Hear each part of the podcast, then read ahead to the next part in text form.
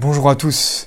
Nous vous proposons cette année de suivre un petit parcours de 10 minutes chaque semaine pour nous aider tout simplement à grandir dans la vie chrétienne et plus précisément dans la vie intérieure, ce ciel commencé ici-bas. Et finalement, eh bien, nous faire comprendre que oui, la sainteté est vraiment pour tous. Alors, me direz-vous, pourquoi encore parler de la sainteté? N'avons-nous pas assez d'ouvrages sur la question pour nous dire comment y arriver?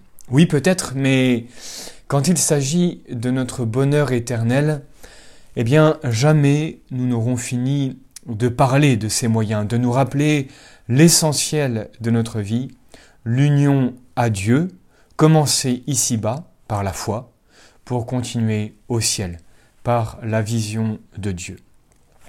Mais ce sujet est tellement vaste que nous pourrions très vite nous éparpiller et ne plus trop savoir quel chemin emprunter, emprunter quelle résolution prendre, quel combat mener.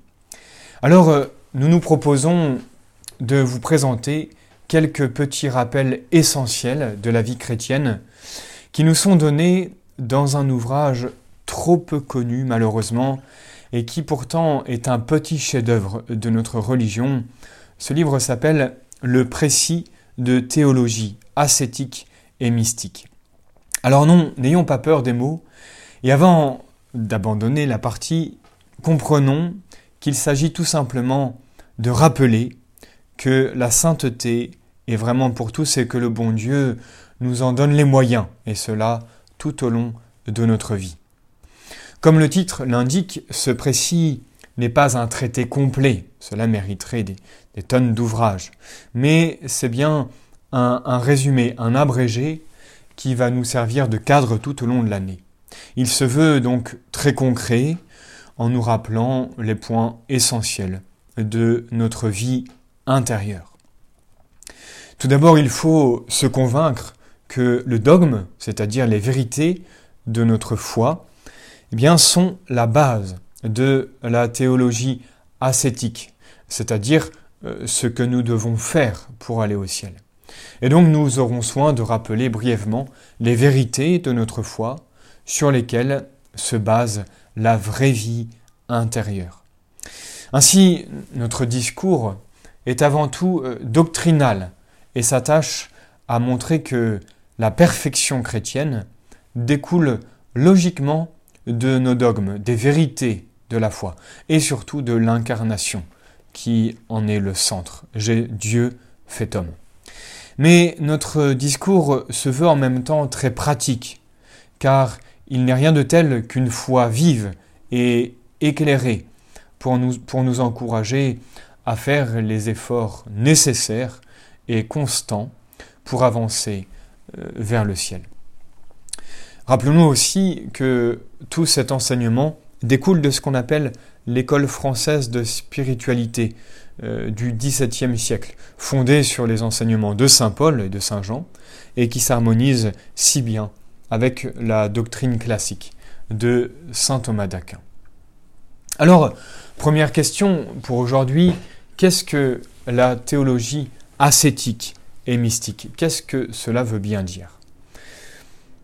Il a plu à Dieu de nous donner, outre la vie naturelle de l'âme, une vie surnaturelle, ce qu'on appelle la vie de la grâce, qui est une participation à la vie même de Dieu. Et comme cette vie nous est donnée en vertu des mérites de Jésus, et qu'il en est la cause euh, exemplaire, la plus parfaite, on l'appelle avec raison vie chrétienne, hein, vie comme le Christ. Toute vie a besoin de se perfectionner, de grandir.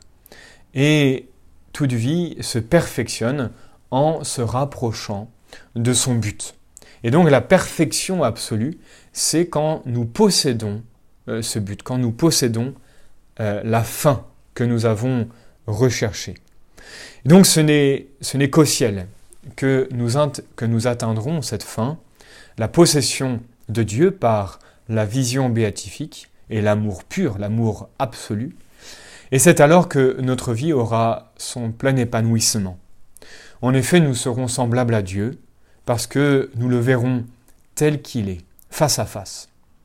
Sur Terre, nous le savons trop bien, nous pouvons acquérir qu'une perfection qu'on appelle relative, pas totale, en nous rapprochant sans cesse de cette union intime avec le bon Dieu qui nous prépare donc à la vision béatifique. C'est donc de cette perfection relative, cet accroissement quotidien, euh, dont nous allons parler tout au long de l'année. Alors voyons notre ordre de marche. Tout d'abord, nous exposerons les principes généraux sur ce qu'est la vraie vie chrétienne à laquelle nous sommes tous appelés. Nous présenterons un peu sa perfection, l'obligation de tendre à cette perfection et les moyens euh, pour y arriver.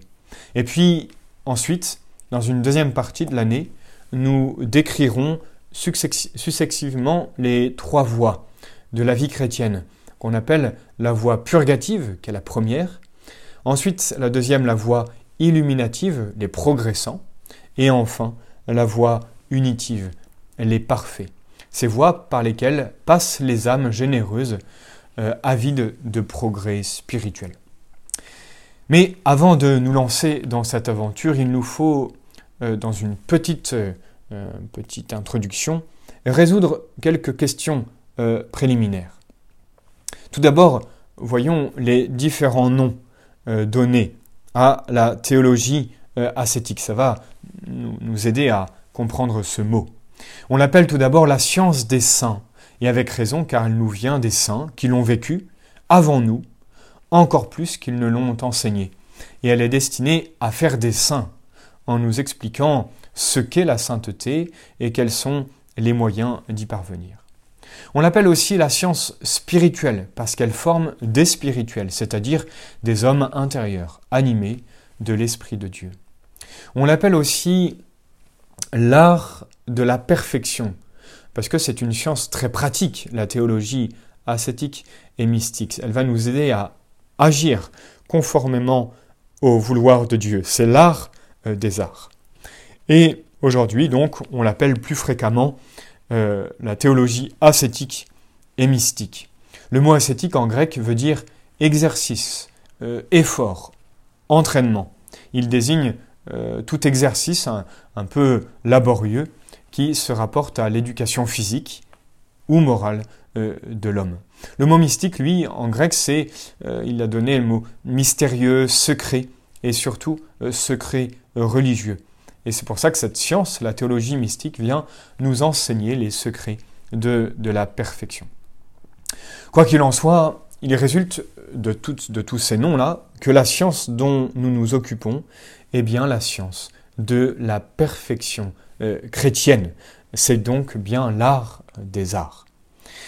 Alors, euh, sur quoi s'appuie la théologie ascétique et mystique? Eh bien, comme c'est une branche de la théologie, il est évident que nous allons partir des sources classiques de la théologie, c'est-à-dire de l'écriture sainte, ainsi que de la tradition.